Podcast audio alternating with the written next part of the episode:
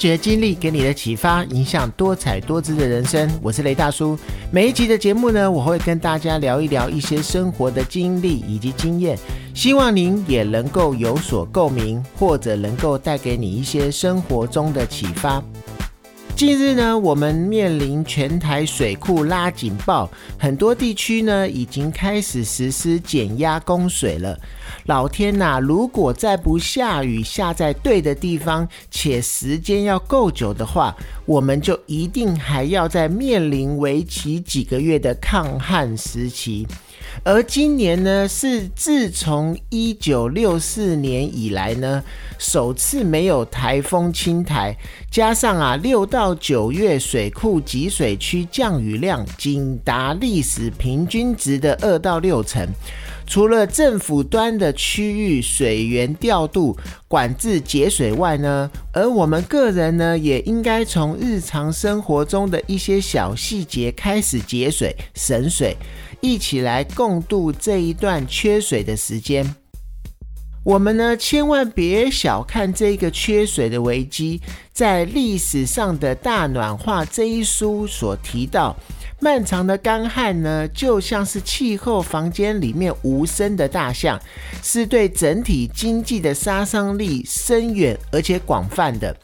在国外呢，有一些落实省水的方式，很值得台湾来参考。有专家学者就指出呢，澳洲有一些家庭在洗澡的时候会以沙漏来计时，那限时在四分钟内呢去完成洗澡的动作，可以省下不少的水。而德国的绿屋顶呢，可以减少一些地表的径流。而亚洲呢，如新加坡政府呢，近年除了推动海水淡化外，也积极的发展新生的水厂，将废水回收处理，可以变成饮用水。而日本人呢，在洗澡的时候呢，省水装置会显示单次洗澡用了多少水费。而有些家庭呢，也会在马桶的水箱上装设洗手台，洗手过后的水呢，可以直接用来冲马桶。那这个大家去日本玩的时候，我相信应该也有看过。那在我们台湾呢，其实也有一些企业当起火车头，率先的实施节水的一些措施。例如呢，台北富邦南京大楼则是一栋绿建筑，装置中水再生水回收水系统来过滤的一个设备。那洗手间呢，采用两段式的省水马桶。另外呢，台达电的台北总公司的南侧呢，是使用省水的便斗。因为表面它有一种阻绝液，那阿摩尼亚呢比较不会跟空气接触，不必冲水，它也不会产生一些异味。而大楼的空调设备的冷却水稀释以后，也可以拿来做冲马桶使用。那桃园研发中心还设置了雨水的回收池，可以作为一些植栽的灌溉。人的每日啊生活啊都离不开水，虽然改善大环境无法一次到位，但是啊个人还是可以从居家生活落实省水。只要每一个人都省一点水，很多人省下的水量呢就会非常的可观。而我个人的省水经验呢，除了将家中所有的水龙头都装上省水装置。如果冬天有泡澡的话，我也会将浴缸里泡过的水呢留下来，以后来冲马桶使用。那也因为现在家家户户都是全自动的洗衣机，所以呢，我会减少洗衣服的一个次数，累计一地呢脏衣服了以后，才会做一次的清洗。虽然呐，上述的省水可能都是微不足道。但是啊，积少成多之后，我想啊，它可以又省水又省钱。以下呢，我们也来聊一聊网络上大家生活上节约用水的一些妙招。第一个呢，可以循环利用。在家中呢，常备一些可以储水的一些塑料的桶。那一般呢，洗菜的水呢，洗米的水呢，都可以再次利用拿来浇花。还有啊，洗菜较干净的水也可以收集起来用于冲马桶。那比如说啊，洗衣水也可以再拿来洗拖把、拖地，或者是冲厕所等等。第二个呢，就是洗菜可以在盆中里面洗。那清洗蔬菜的时候呢，不要在水龙头下直接清洗，尽量呢放入盛水的一个容器里面清洗。那清洗的过程中呢，一个好的清洗顺序可以节约用到不少的水。可以先从有皮的蔬菜去皮去泥，然后再进行清洗。清洗的时候可以先清洗叶类。果类的一些蔬菜，然后再清洗根茎类的蔬菜。那值得注意的是呢，清洗的时候可能有一些小虫子的菜叶的时候呢，可以先用淡盐水浸泡，这样子可以将叶子里面的小虫子泡出来。这样子清洗它在菜叶的时候就会比较方便，而且可以比较省水。那第三点呢，就是衣服不多的时候，不要用洗衣机洗，就是等你衣服积多的以后呢，再一次用洗衣机洗。不要因为明天要穿某一个裤子，就单独用洗衣机洗那一件裤子，或者是洗衣服的时候呢，洗衣机还要注意它节水模式，用这个节水模式来洗，这样子可以省水，而且又可以省电。那另外提醒一下，就是由于洗衣服用水量比较大，而洗衣机在洗衣服的时候呢，水可以不要放得过满。基本上现在我们在用的洗衣机都可以做这样子水位的调整。那洗衣机的水位呢，不要定得太高，否则啊，洗衣服的时候它减少摩擦，反而洗不干净，反而会浪费水。那洗衣服用过的水呢？如果可以的话，其实也可以拿来再利用冲预测。那再来第四点呢？洗澡的时候呢，最容易浪费水资源了。一般呢，我们洗澡淋浴的时候。会一直开着水龙头，或者是用澡盆洗澡呢？放水过多，以至于它水溢出来了，或者是一边打开水塞一边注水，这些都是非常 NG、非常浪费水的行为。那在洗澡的时候的洗节水建议呢？希望的就是能够间断放水的一个淋浴，也就是说，当你要用到水去搓洗的时候，再来开水。如果是在为身体上肥皂去清洗的时候呢，那个时候就把水先关起来，避免长时间的去淋浴浪费水。那泡澡以后的水呢，当然它也可以拿来做一些洗车啊、冲洗厕所，或者是洗拖把、拖地等等。那再来第五点呢，就是选用省水两段式的冲水马桶。那我相信这个在很多人的家里面，或者是一些公共场所，已经有换上这样子的马桶。那选择适当的一个冲水的方式，可以确实的做到省水。那像我自己呢，不论是大号或是小号，我都会用小号的冲水水量来冲，因为这样子其实已经绰绰有余了。那第六点呢，就是给水龙头花洒装个一个节水阀，变成一个省水的水龙头。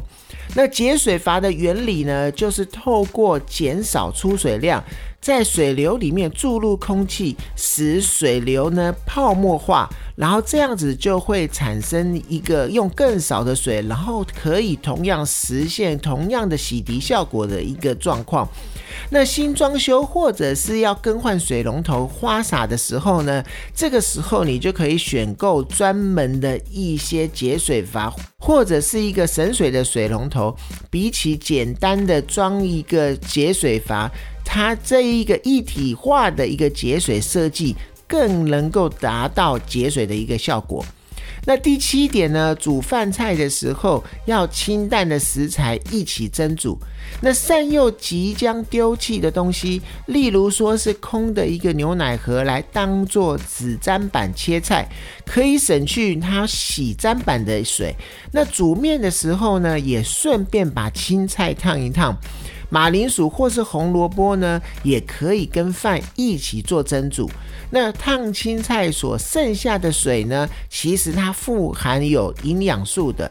如果没有拿来饮用的话，也可以加少许清水稀释以后，它也很适合拿来浇花的。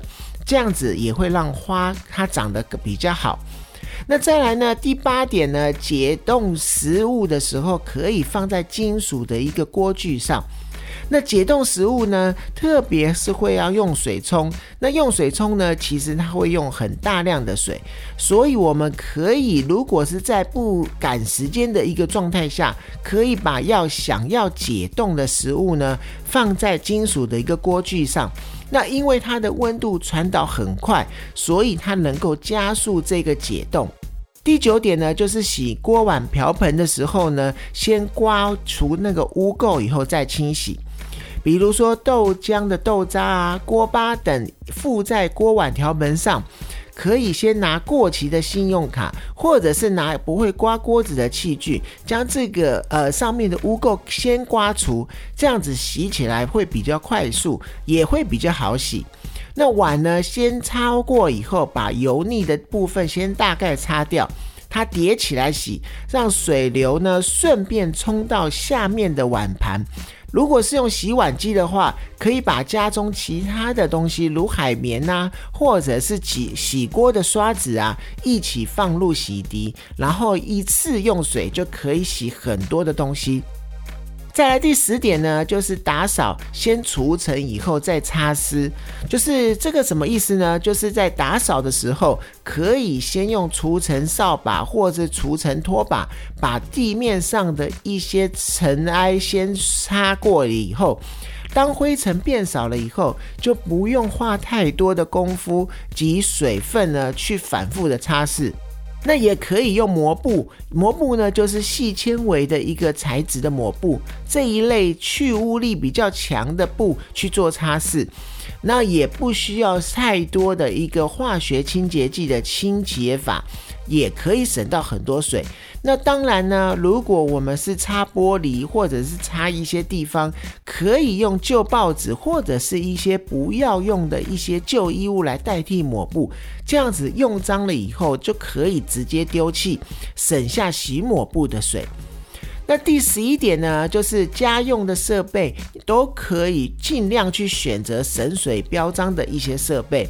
那除了省水马桶呢，目前呢也推出很多其他有省水标章的一些家用品，比如说是小便斗啊、水龙头啊、莲蓬头啊，甚至是洗衣机等等。那这一些呢，在小小的省水都可以让我们未来省下很多的水，以及省下很多的金钱。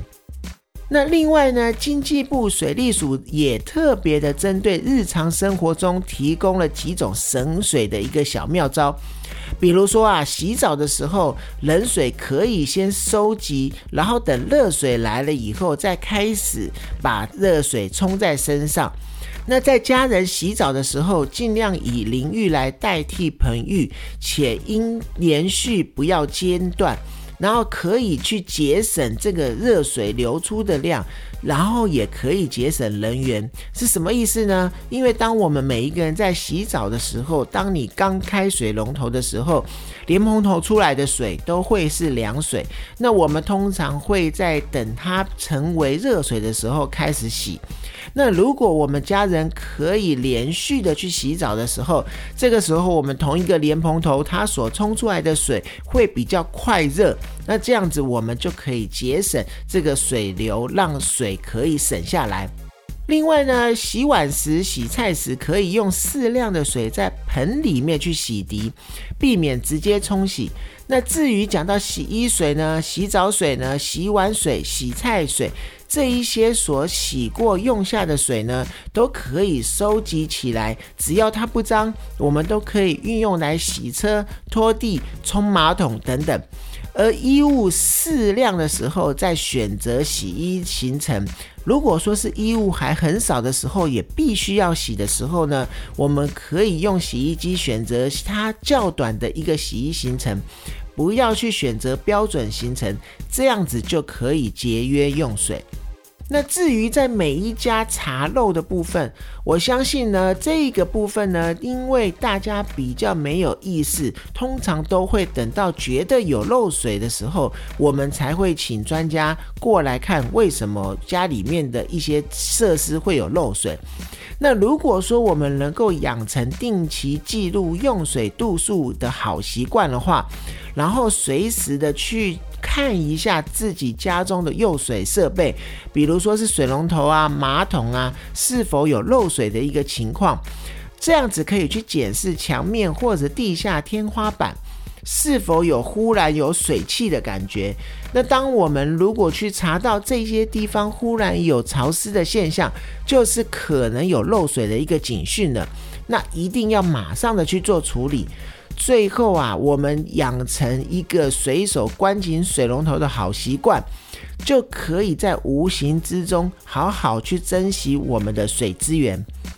我觉得啊，省水并不是一件苦差事，只要每一个人时时的放在心上，习惯成自然，就不会觉得自己刻意在省水了。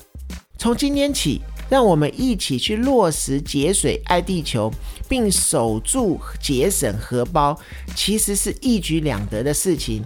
当然呢，也希望老天能够天降甘霖，把雨下到正确的地方，让我们的水库能够解渴，也让需要用水的企业、商家以及农民能够恢复正常的运作。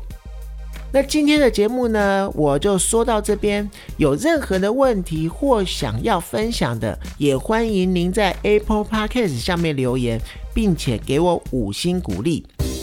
发掘经历给你的启发，影响多彩多姿的人生。我是雷大叔，透过我的分享呢，希望能够带给你一些收获。谢谢你的收听，我们下次见。